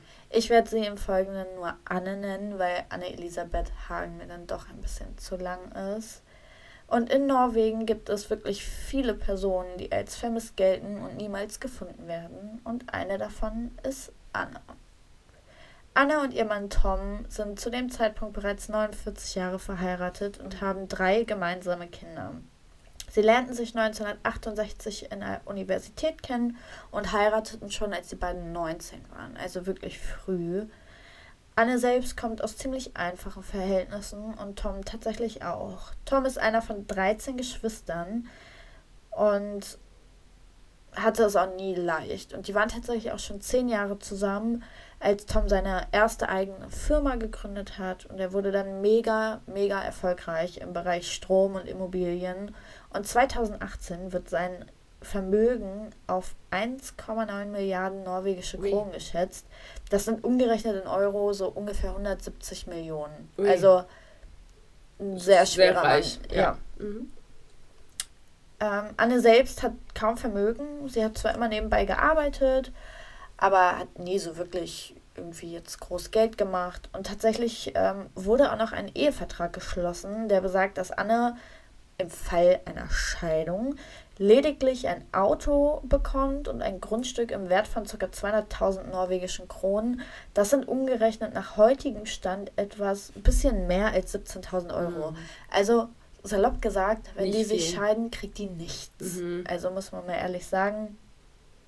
Die beiden führen auch eher ein normales Leben, beziehungsweise will Tom gar nicht so in der Öffentlichkeit stehen. Der lebt, die leben zurückgezogen in einem kleinen Häuschen ähm, in einem kleinen Ort in der Nähe von Oslo. Das ist so ein kleiner, kleiner See, beziehungsweise eigentlich eher ein Teich, sage ich mal. Da haben die direkt ihr Haus dran. Es gibt an diesem Haus weder eine Überwachung noch sonst irgendwas. Die wollen halt einfach so ihr Leben leben und halten sich aus der Öffentlichkeit raus und genießen einfach ihre Ruhe. Und tatsächlich ist Tom auch so, dass der täglich denselben Tagesablauf hat. Immer zu denselben Zeiten. Mhm was sie natürlich, wie du dir vielleicht denken kannst, zu guten Opfern macht. Mhm. Am 31.10.2018, zufälligerweise auch Halloween, hörte man das letzte Mal etwas von Anne, denn an diesem Tag verschwand sie spurlos. Man kann das Ganze aufgrund von Technik, Handy etc. ziemlich gut rekonstruieren und Daher weiß man, dass am 31.10.2018 der Schrittzähler von Anne um 6.47 Uhr das erste Mal Schritte wahrnahm. Ob sie bereits länger wach war und dort erst ihr Handy zur mhm. Hand genommen hat, weiß man nicht. Allerdings ist sie da das erste Mal aktiv. Mhm. Zum selben Zeitpunkt soll Tom nach eigenen Aussagen noch geschlafen haben. Man muss dazu sagen, die beiden haben ein getrenntes Schlafzimmer, aber auch ein gemeinsames. Mhm. Und nach den Aussagen von Tom haben sie in der Nacht aber getrennt geschlafen. Mhm. 100 Meter Luftlinie über diesen Teich hinüber ist ein Firmengelände. Das gehört nicht zu Tom. Der hat übrigens mittlerweile auch mehrere, viele verschiedene mhm. Firmen. Aber es ist ein anderes Firmengelände. Und dort befindet sich eine Kamera und die zeigt um 7.46 Uhr morgens ein Licht am Haus der Familie Hagen. Allerdings ist die Qualität so, so schlecht, dass man weder weiß, ob ein Auto vorgefahren ist, das Licht mhm. anhatte, oder ob irgendwo im Haus Licht angegangen ist. Also das kann man einfach wirklich nicht erkennen. Okay. Man geht allerdings davon aus, dass es sich um ein Auto handelt, welches vor das Haus der Hagens fährt. Mhm. Und Tom steht dann seiner Aussage nach auch um 8.15 Uhr auf. Meine Güte, ist das schwierig. Normalerweise steht er eine Stunde eher auf. Allerdings haben die auch in Anführungszeichen eine gute Ausrede dafür, warum Tom seinen Kreislauf durchbricht. Denn am Abend vorher waren sie mit, ein, mit Freunden in einem Musical und da ist es sehr, sehr spät geworden. Mhm. Es war ein ganz normaler Abend, ein schöner Abend. Alle haben gelacht. Die Freunde haben auch gesagt, es war alles normal, mhm. also nichts Auffälliges. Seine Routine wurde natürlich trotzdem unterbrochen, weil wie gesagt, eigentlich steht er um 7.15 Uhr auf, geht ins Bad, macht sich fertig, geht nach unten, trinkt ein oder zwei Kaffee, liest die Zeitung, lässt den Hund in den Garten und fährt dann zur Arbeit. Um 8.44 Uhr hat Anne dann einen verpassten Anruf von Toms Firma, eine Minute später ruft sie bereits zurück und spricht mit einer Mitarbeiterin über die Lohnabrechnung, denn es ist der letzte Tag im Monat, die müssen mhm. rausgehen. Und seit neuestem ist sie auch wieder für ein paar Stunden quasi als Schreibkraft in der Firma mhm. angestellt. Sie erzählt auch noch der Kollegin vom Musical und davon, dass sie am Überlegen sind, denselben Tag noch nach Kvitfjell zu reisen. Das ist wohl so ein Skiort, mhm. wo sie immer hinfahren. Das ist so, ich sag mal, deren zweiten, zweite Heimat in mhm. Anführungszeichen. Währenddessen nimmt die Überwachungskamera der Firma, die ich schon erwähnt hatte, erneut Lichter bei den Hagens auf. Möglicherweise ist es wieder ein Auto. Um 9 Uhr macht Tom sich auf den Weg zur Arbeit. Das Ganze sind vier Kilometer ungefähr. Es gibt mehrere Routen und er ist acht Minuten später im Büro. Mhm. Ähm, er selber sagt später, dass er nicht mehr genau weiß, welche Route er genommen hat, weil es eben so viele gibt. Also das ist wirklich, alle Wege führen ins Büro. ja, true. Das ja. kenne ich, das Gefühl. ja, genau. Um 9.10 Uhr schreibt Anne noch einer ihrer, also eine SMS an einer ihrer Töchter, also es sind zwei Töchter mhm. und ein Sohn, und berichtet, dass sie doch nicht verreisen. Was ein bisschen komisch ist, weil Tom später berichtet, dass sie das dann noch gar nicht entschieden hatten zu mhm. dem Zeitpunkt. Also die Reise war wieder abgesagt, noch haben sie gesagt, wir machen das zu 100 Prozent. Mhm. Und das ist schon mal so die erste Auffälligkeit, die so ein bisschen komisch ist. Um 9.14 Uhr telefoniert die 68-jährige Anne noch mit ihrem Sohn. 92 Sekunden dauert es das Telefonat. Danach sollte niemand mehr von Anne hören. Um 9.48 Uhr versucht der Nachbar der Hagens Anne zu erreichen, denn die sind verabredet, um im Haus was zu reparieren, in der ist Elektriker. Mhm. Irgendwas war da kaputt und er sollte es heile machen. Aber da geht schon niemand mehr ans Telefon. Zwischen 9.14 Uhr und 10 Uhr wird das Handy nur einmal bewegt und der Schrittzeiler zeichnet auf, dass jemand Treppen gegangen sein muss. Doch die Bewegungen scheinen, also nach Auswertung sind die sehr, sehr schnell, dass man daran zweifelt, dass es sich um Schritte der 68-Jährigen mhm. handelt. Tom versucht am Vormittag fünfmal seine Frau zu erreichen, aber ohne Erfolg.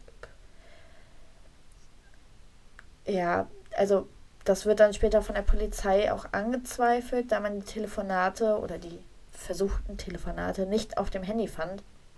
Allerdings stellt sich später auch noch heraus, dass Tom im Bereich Technik wirklich eine Null war. Also der konnte nicht mal eine SMS schreiben und okay. das ist ähm, nicht, ja. nicht übertrieben. Und sein Handy war so alt, dass das automatisch die Anrufe gelöscht hat. Also das mhm. konnte man später dann noch rekonstruieren.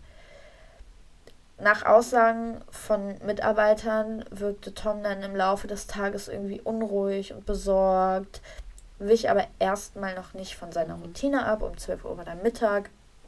Da hat er auch nochmal versucht anzurufen und immer noch ohne Erfolg, sodass er um 13.30 Uhr sich wirklich Sorgen machte und den Entschluss fasste, nach Hause zu fahren, um nach dem Rechten zu sehen.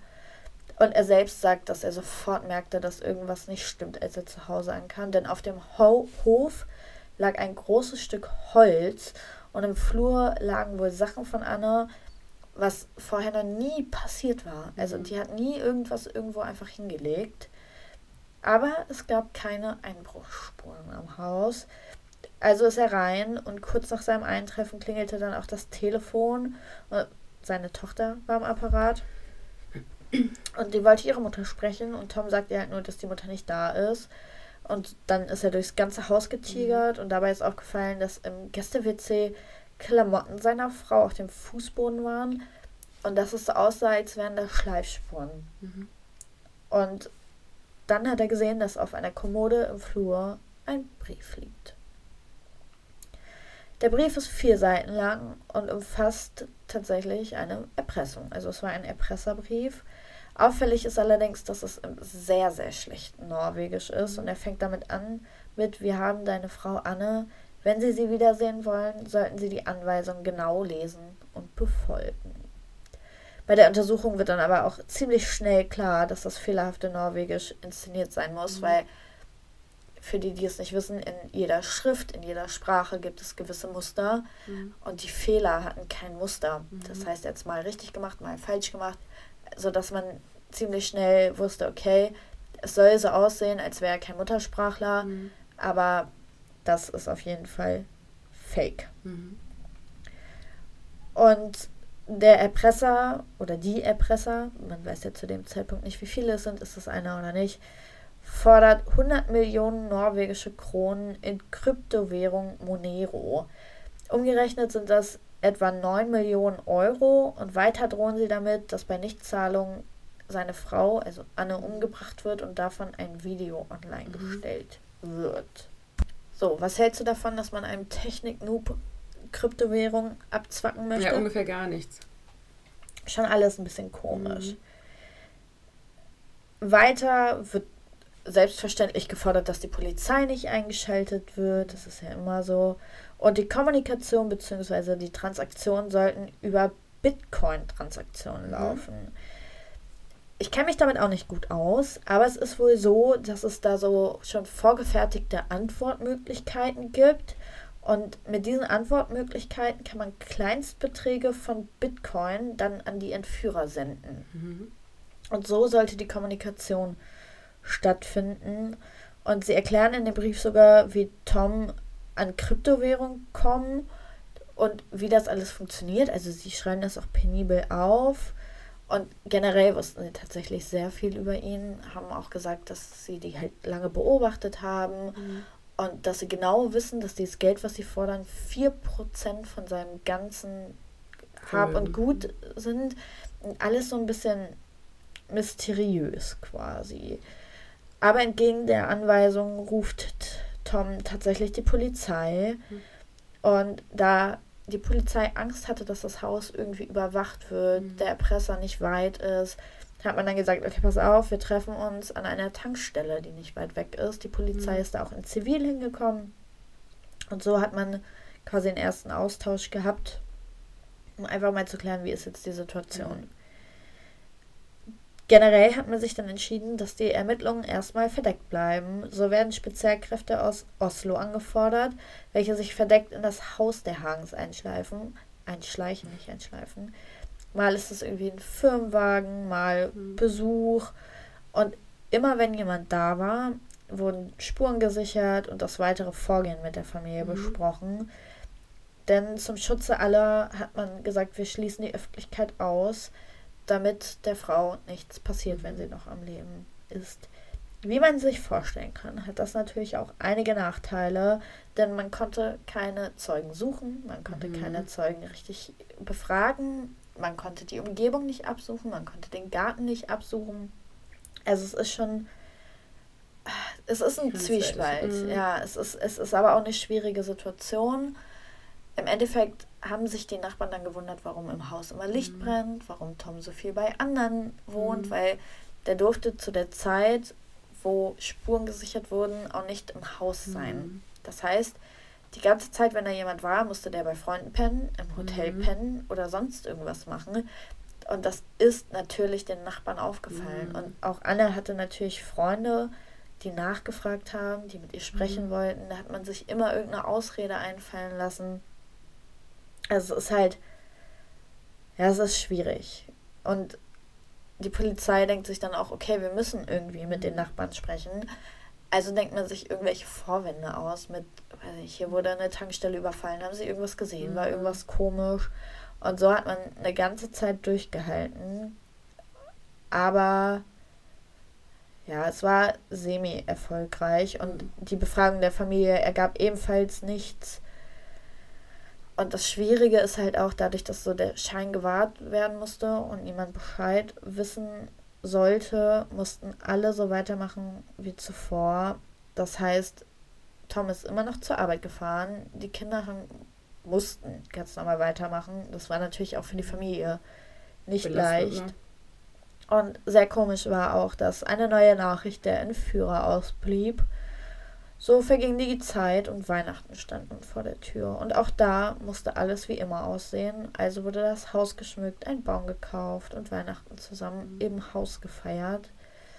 Ende 2018 stand dann fest, dass keiner im Umfeld für die Entführung verantwortlich ist und alles sah aus, als wäre es ein Zufall, in Anführungs... Also ein...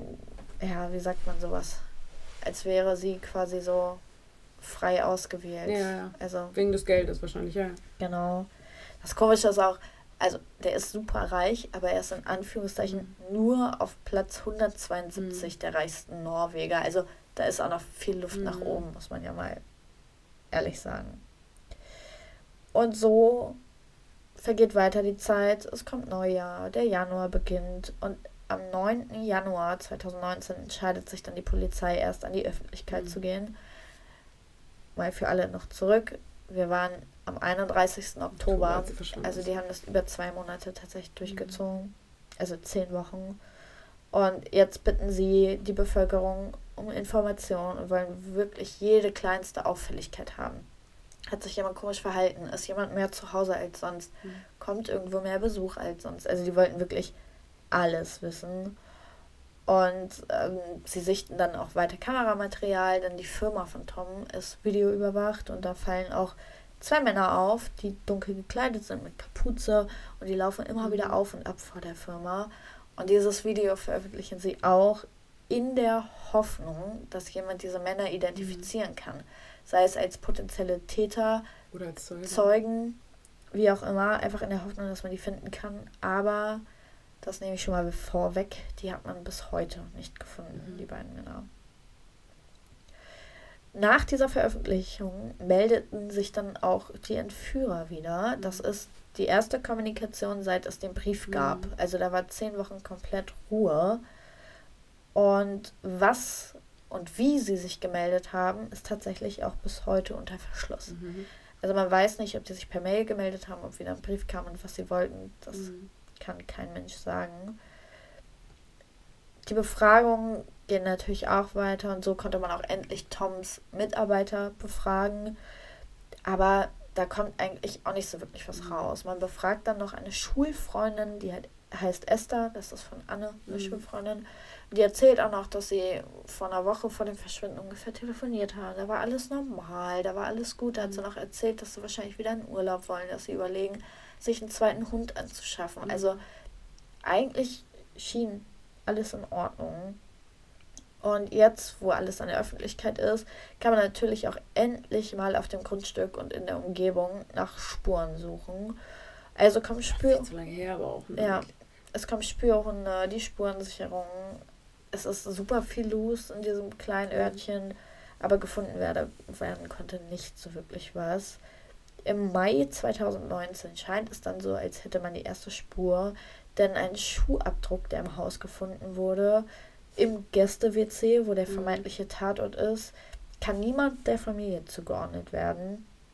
Und den Abdruck verschickt man dann nach verschiedene, also auch ausländische mhm. Polizeiwachen. Und in Deutschland hatte man dann den Durchbruch, mhm. denn das LKEA konnte dem Abdruck in Größe 45 mhm. übrigens, zu einem Schuh der Marke Sporks zuordnen. Mhm. Und die werden tatsächlich leider Gottes in zahlreichen Geschäften bei und in Oslo verkauft. Aber das ist auch so, ich sag mal, da Massenware mhm. in Anführungszeichen. Also so wirklich was gebracht hat es dann leider irgendwie doch nicht. Man weiß aber immerhin, welche Marke es ist, aus welchem Material und welches Modell. Mhm. Das ist jetzt bekannt. Und tatsächlich ist natürlich auch der Erpresserbrief und ein Band, was gefunden wurde, ein Hinweis. Und auch hier konnte man ausfindig machen, woher die Artikel kommen. Also sowohl das Briefpapier wie auch das Band. Sie stammen auch aus dem näheren Umkreis, aber einen richtigen Käufer konnte man nicht ausfindig machen. Da kann man jetzt davon ausgehen, dass der wahrscheinlich in Bar bezahlt hat. Dann kannst du es eh nicht nachvollziehen. Und wenn das auch keine Produkte sind, ganz besonders sind, dann ist es natürlich auch schwierig, mhm. da jemanden rauszufinden. Ende Juni 2019 ist sich die Polizei dann aber sicher, dass Anne tot ist und dass sie die ganze Zeit in eine falsche Richtung ermittelt mhm. haben. Und da Props an die Polizei, das haben sie tatsächlich auch genauso zugegeben und in der Öffentlichkeit bekannt gegeben, dass sie falsch mhm. ermittelt haben. Sie gehen nämlich mittlerweile davon aus, dass die Erpressung lediglich eine Vertuschungsaktion mhm. für den Mord ist. Und dafür spricht auch. Ja, weil kein Entführer meldet sich sonst auch erst nach zehn Wochen wieder. Genau. Das war auch das Erste, was ich gedacht habe. So nach zehn Wochen, ja. so die ist doch schon lange tot ja. in der Zeit. Also. Genau, und das ist tatsächlich auch, auch die Begründung dahinter, dass jemand, der sein Geld haben will, egal ob es über Kryptowährung ist, Bargeld, Mhm. irgendeine Überweisung in die Bahamas, keine Der wartet Ahnung, nicht zehn Wochen. der wartet nicht zehn Wochen und vor allem, also ist alles so ein bisschen so still ruht der See, sag ich mal. Mhm. Und ja, genau. Meine Güte, du Mhm. bringst mich hier ganz aus dem Konzept. Kurz nachdem sie eben damit auch an die Öffentlichkeit gegangen sind, was denkst du? Meldet sich der Entführer wieder.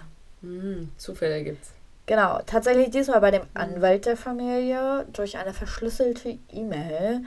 Die kann auch nicht zurückverfolgt werden. Das ist über so ein spezielles Programm, frag mich Mhm. nicht, habe ich auch keine Ahnung von. Aber die kann definitiv nicht zurückverfolgt werden. Man hat alles probiert, es geht nicht. Die Mail wird schriftlich dann mit dem Brief verglichen und es ist Mhm. tatsächlich schnell klar, dass es sich um denselben Verfasser handeln Mhm. muss. Also auch wieder dieses fehlerhafte Norwegisch, was völlig gefaked ist. Und in der Mail sind auch nochmal Details genannt, die definitiv vom Täter stammen. Mhm. Also es ist Täterwissen, was da bekannt gegeben wird. Und man versichert gleichzeitig aber auch, dass Anne noch lebe. Aber auch hier natürlich auffällig ist eben, dass die Erpresser sich nur melden, wenn der Fall gerade in der Presse ist. Mhm. So nach dem Motto, oh, jetzt muss ich mal wieder. Mhm. Und genau deswegen glaubt die Polizei auch weiter an die Theorie mit dem Mord. Mhm. Währenddessen ist Tom völlig verzweifelt und gibt nach und überweist wie gewollt die Kryptowährung und hört danach aber wieder. nichts mehr. Genau. Keine Reaktion, keine Freilassung, keine, keine Ahnung, Tonaufnahme von der Mhm. Frau, dass sie wirklich noch lebt oder ähnliches. Also wirklich nichts. Es gibt also keine Zeugen, sehr viele Fingerabdrücke und eigentlich auch viele Spuren, aber irgendwie auch nichts so wirklich Mhm. eigentlich. Und es ist nun bereits ein Jahr vergangen. Langsam verlieren alle die Hoffnung und die Familie ist tatsächlich auch verständnislos. Wo ist Anne? Was steckt dahinter und wieso kann man die Mail nicht verfolgen? Mhm. Weil, also es gibt tatsächlich ganz rührend so eine Aussage von einer der Töchter, die dann auch sagt, ey, wir können Raketen ins Weltall Mhm. schicken, wir waren auf dem Mond, aber wir können eine Mhm. verschlüsselte Mail nicht zurückverfolgen. Mhm. Und ich weiß, dass da ganz viel Technik hintersteht, aber ich kann diesen Gedanken total Mhm. verstehen, Klar. dass das irgendwie völlig surreal ist. Mhm. Und die Polizei hat bereits einen Verdächtigen, gibt es aber an die Familie nicht weiter. Was denkst du? Der Nachbar? Tom selbst. Ja. Denn auf einem seiner Shirts, die sichergestellt wurden, wurden Nanopartikel des Prinz gefunden, welcher sich ebenfalls auf dem gesuchten Schuhmodell befindet. Mhm. Ebenfalls ist nach Analyse des ersten Briefes klar, dass Tom die Blätter nicht einmal gelesen hat, sondern sie nur so Mhm. durchgeschlagen hat. Was auch schon komisch ist und man sich da fragen kann, hat er das getan, weil er wusste, was drin steht? Mhm. Und was auch noch komisch ist, das Paar hat in den ganzen Jahren niemals tagsüber telefoniert, Mhm. aber am Tag des Verschwindens hat er mehrmals versucht, sie anzurufen. Das ist auch sowas, wo sich die Ermittler dann dachten, ah, ist das vielleicht Ablenkung? So nach dem Motto, hier, ich habe doch versucht, sie zu erreichen. Alles ein bisschen auffällig. Und was auch noch dazu kommt, ist, dass Tom die Polizei mit Briefen und Mails bombardiert hat über Theorien, was passiert sein könnte. Mhm. Also wirklich, die sind tatsächlich 20, 30 Seiten manchmal lang. Also wirklich Wahnsinn. Und so wird er im April 2020, also anderthalb Jahre Mhm. nach dem Verschwinden, auf dem Weg zur Arbeit von der Polizei festgenommen. Elf Tage ist er in U-Haft. Da meldet sich aber die Staatsanwaltschaft, da die Beweismittel nicht ausreichen. Zusätzlich war er während der vermeintlichen Entführung nachweislich bei der Arbeit, denn davon gibt es Kameraaufnahmen. Mhm. Also er war definitiv auf dem Firmengelände. Jetzt fragt sich natürlich auch erstmal die, die Polizei, okay, was hätte er für einen Grund? Und wenn er es gemacht hat, hat er es sicherlich nicht alleine gemacht. Also wer könnte ihm Mhm. geholfen haben? Und nach dem Grund, ja, es ist ein bisschen schwierig. Also es wurden Notizen von Anne gefunden, die auf eine potenzielle Scheidung hindeuten. Aber auch dann fragt man sich, was wäre das Motiv? Denn es gab diesen Ehevertrag, Ja. der ist auch rechtlich gesehen tatsächlich sittenwidrig. Aber dann ist die Frage, ob Anne das wusste Mhm. und ob, ob sie es geltend gemacht hätte. genau, ob sie es geltend gemacht Mhm. hätte oder ob sie vorher was am Ehevertrag ändern wollte. Mhm. Dazu schweigt der Anwalt der Hagens aber, also wirklich, der sagt da gar nichts zu. Und was nochmal auf die Verhältnisse zwischen den beiden irgendwie hindeutet, ist, dass der Anwalt in einer von Toms Firma tatsächlich im Vorstand saß. Mhm. Also das ist ja auch schon mal so ein bisschen Kritisch. schwierig. Es ist halt so die Frage, wurde sie überhaupt damals richtig aufgeklärt, was dieser Vertrag mit sich Mhm. bringt? Oder hat sie wirklich gesagt, es ist mir egal, es geht mir nicht ums Geld? Mhm. Was ja auch durchaus sein kann, will ich Ja. gar nicht äh, jetzt irgendwie anders sagen.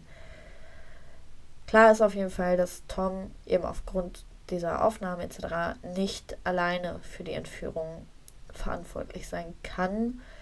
Dennoch fällt dann auch einigen Freunden wieder ein, dass sich der Technik nur kurz vor dem Verschwinden seiner Frau auf einmal für Kryptowährungen interessierte. Mhm.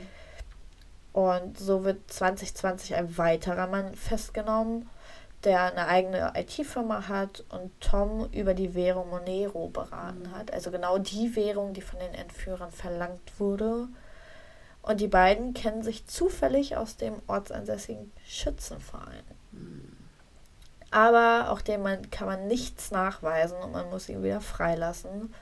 Und mit der Festnahme von Tom hat tatsächlich auch die Familie so ein bisschen das Vertrauen in die Polizei verloren, weil die Schwestern oder die, die Kinder, war ja auch ein Sohn Mhm. bei, die Kinder sagen niemals war das der Vater. Mhm. Dazu muss man natürlich auch sagen, dass wahrscheinlich kein Mensch seinem Vater das zutraut. Ja.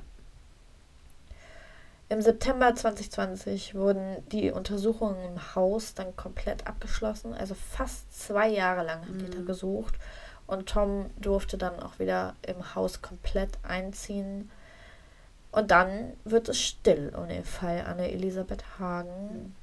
Doch zumindest die Computertechnik macht Fortschritte. Man konnte feststellen, dass es am 28. Juni 2018, also knapp drei Monate vor dem Verschwinden, auf einer Internetseite für Kryptowährung ein Account erstellt wurde und das Passwort sowie der Name lauten Anne. Das heißt, man ist sich sehr sicher, dass das von langer Hand geplant ist. Es wurden jeweils zwei Konten angelegt, eins für Bitcoin und eins für Monero. Und eine Woche später, also nach dem 28. Juni, wurde eine E-Mail-Adresse angelegt, welche ebenfalls Konten bei verschiedenen Krypto-Anbietern eben anbietet. Und dann wird es wieder ruhig und niemand weiß, wo Anne sich befindet, ob sie noch lebt oder nicht. Vor kurzem jährte sich das Verschwinden von Anne zum fünften Mal. Eine Aufklärung gibt es nach wie vor nicht. Nach wie vor ist Tom im Mittelpunkt der Fahnder, denn statistisch gesehen ist der Täter meistens der Ehepartner. Mhm. Was denkst du? Also ich habe, während du erzählt hast, vorhin schon die ganze Zeit drüber nachgedacht, ob es der Mann ist, weil das Ja. ist ja in allermeistens so am naheliegendsten. Ne? Aber mir war auch relativ schnell klar, dass er das nicht selber gemacht haben kann, sondern dass er dann Hilfe gebraucht hätte. Und normalerweise bezahlst du diese Hilfe. Man muss auch mal kurz sagen, Mhm. dass der zum Zeitpunkt des Verschwindens, beziehungsweise so, man weiß nicht genau, wie alt er war, aber um die 70 muss er Mhm. gewesen sein. Ja, der war auch körperlich wahrscheinlich gar nicht mehr fit genug. Aber unabhängig davon, so musst du ja in der Regel jemanden, der dir bei sowas hilft, den ja auch bezahlen. So. Und ich glaube halt tatsächlich, die Scheidung wäre für ihn günstiger gewesen, als Ja. sie verschwinden zu lassen. Das glaube ich So tatsächlich so. auch. Vorausgesetzt, Also, sie wusste nicht, dass der Ja. Ehevertrag so nicht rechtens ist. Ja, gut, ne? Aber selbst wenn sie jetzt gesagt hätte, weißt du was, ich will diese, diesen Betrag, den jetzt den Führer haben wollten, Mhm. sind das immer noch nur 9, 4% von seinem Ja, Dings, so, weißt du so. Damit hätte sie für den Rest ihres Lebens ausgesorgt, ja, wäre zufrieden gewesen und er hätte das nicht mehr gemerkt und zahlt das aus der Portokasse raus. Ja. Weißt du so. Also so, das ist halt die Frage, wenn du mit jemandem 50 Jahre, fast 50 Jahre verheiratet Ja. bist, so bist du dann wie, so bereit zu sagen, nee, ich bring dich lieber um, anstatt, oder ich lass dich lieber töten, anstatt halt irgendwie sowas zu machen, weißt du? ja, vor allem, wenn du auch Kinder hast. Aber man kann den Leuten natürlich auch immer nur vor den Kopf Mhm, gucken. Klar. Ich habe auch zwischendurch so gedacht, vielleicht ist sie verschwunden, also von Mhm. alleine Für verschwunden. sich, ja, ja, das dachte ich auch Ja. zwischendurch, dass, dass sie das eingefädelt Ja. hat, damit sie mehr Geld Ja. kriegt. Ne? Das dachte ich auch, ja, ja, Ja. Aber dann hätte sie sich häufiger gemeldet. Dann hätte sie mehr nachgehalten. Ja, also Ja. Esther, ihre Freundin von damals, Mhm. sagt auch, die hätte nie im Leben Mhm. ihre Familie verlassen. Nie, Mhm. nie, nie, niemals. Und ja, genauso sagen die Kinder, der Vater würde es nie, nie, nie, nie ja, tun. genau. Ja. Aber was ich halt auch so weird finde, dass sie noch erzählt, dass sie überlegen, sich einen zweiten Hund mhm. anzuschaffen, dass sie bald wieder in Skiurlaub wollen mhm. und überhaupt. Ich weiß es nicht. Ja, gut, das ist dann halt auch die Frage so, ne, wie eng waren die beiden sich mhm. auch? Weil ganz ehrlich, wenn ich dich jetzt frage, hey, ist mit dir und Sebastian alles gut? Und du sagst mir so, du würdest mir ja wahrscheinlich eher ja. sagen, so, ey, nee, wir haben gerade voll die Krise, ja. als wenn dich jetzt halt irgendwie jemand, den du auch noch aus der Schule kennst, mit dem du die letzten sechs Jahre vielleicht nichts zu tun hattest, dich fragt, so, hey, und wie läuft's mit dir und deinem Freund? Ja. So, da würdest du im Zweifel vielleicht auch sagen, weil du das Thema meiden willst, weil du nicht drüber reden willst. Ja. Doch, alles super, alles super. Ja, ja man so, hat ne? jetzt leider nicht rausgefunden, ob die die mhm. ganze Zeit Kontakt hatten und ich sag mal, mhm. gute Freunde waren oder nicht. Das weiß ich nicht. Mhm. Es war halt die, also man sprach von einer alten Schulfreundin. Ja. Nobody knows. Das ist fraglich, ja. Aber sie wirkten so alles in allem eigentlich relativ glücklich. Wenn man dann natürlich Notizen von mhm. Scheidungen hat, das ist ja natürlich auch immer, wie trage ich meine Partnerschaft, meine Ehe nach außen und wie ist es mhm. wirklich. Das ist ja auch nochmal ein Unterschied. Wobei ich halt auch finde, so Notizen, Bescheidung ist halt auch schwammig. Ne? Vielleicht ja. hatten die auch einen total krassen Streit. Ja. Sie hat irgendwas geschrieben. Ja. Ne? So, das ist ja auch. Es gibt auf jeden Fall, irgendwie finde ich auch da keine so ganz plausible ja, aber ganz ehrlich, wie wahrscheinlich ist das denn, dass du dich mit 70 Jahren, nach 50 Jahren Ehe von dem Mann noch trennst? So, weißt du, ich glaube, dann nimmst du die meisten Eigenarten, die der dann vielleicht noch hat, sogar noch eher hin. Und sagst du ganz ehrlich, sind nur noch maximal 15 Jahre und dann bin ich den für immer los. Ja, so, lebst so. halt so aneinander vorbei. Ja, ja vielleicht. Ja. Mag, mag sein. Ich, ich weiß es nicht. Ich kenne niemanden, der sich in dem Alter hat scheiden lassen noch. Gibt's bestimmt. Gibt's bestimmt, aber ja. wäre mir nicht klar. Ja. Weil entweder du bist einsam in deiner Beziehung oder du bist einsam ohne deinen Partner. Ja. Das ist lustig, weil wir das heute schon mal gesagt ja. haben, ne? in einem anderen Zusammenhang. Ja, total. Alina grinst mich gerade so an und sagt, so sag ich es jetzt, sag ich es nicht. total, ja. Wir hatten quasi genau das Gespräch vorhin schon mal. Ja. Ähm, ja, ich weiß das nicht. Ich kann es mir auch wirklich nicht vorstellen, so genau, was passiert ist.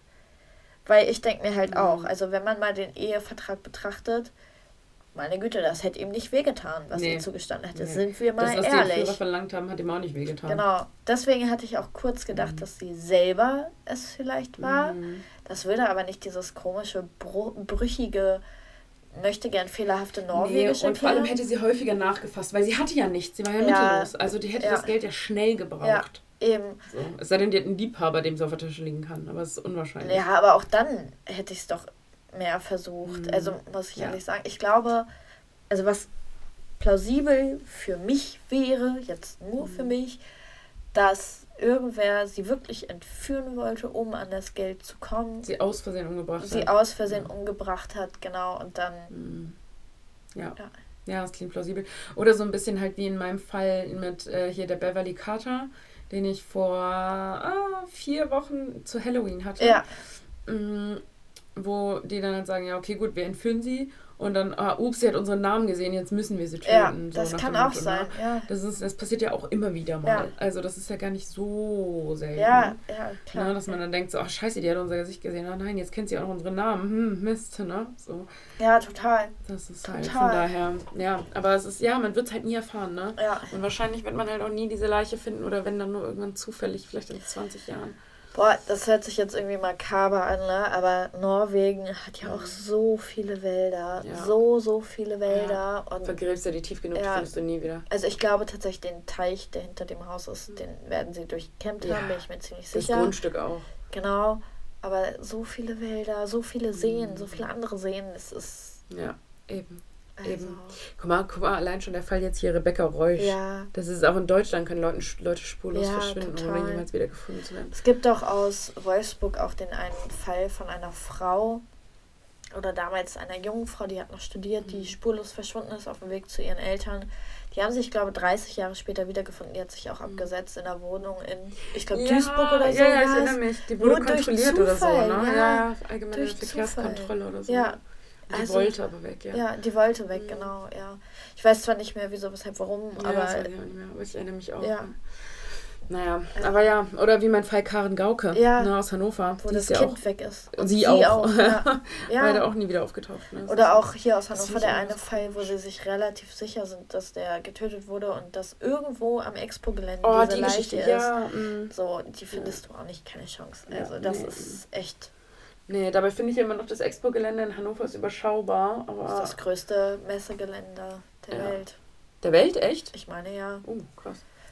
Ja, also ich weiß, dass unser Messegelände sehr groß ist. Wir hatten hier halt die Weltexpo. Also ne, es ist auf jeden Fall die größte, das größte Messegelände Europas Mhm. und ich weiß gerade nicht, ob weltweit, aber Europa auf jeden Fall. Mm, Ja, es ist sehr groß. Aber wenn du halt hier aufwächst, dann kommt es dir irgendwie überschaubar vor. Ja, klar, So, natürlich. halt- Ikea. ich kenne Ikea. Oder die Mensa bei BMW, da hat auch, glaube ich, jeder schon mal gegessen. Ja, ja, dann Expo Plaza, wo Konzerte sind. Ja. Zack Arena. Messe Nord, Messe Ost, bla bla bla. Okay, egal, egal. Wir Ja. holen zu weit aus. Ich würde sagen, wir beenden jetzt hier. Ja, wir sind schon bei einer Stunde 20. Ja, I'm also, sorry, guys. Ihr habt gut was zu hören. Genau. Dann hören wir uns in zwei Wochen wieder. So sieht's aus. Folgt uns auf Instagram unter little.evil.podcast. Schreibt uns gute Bewertungen. Mhm. Und dann würde ich sagen, war's das für heute, oder? Ja, gut, bis Bis dann. dann. Tschüss.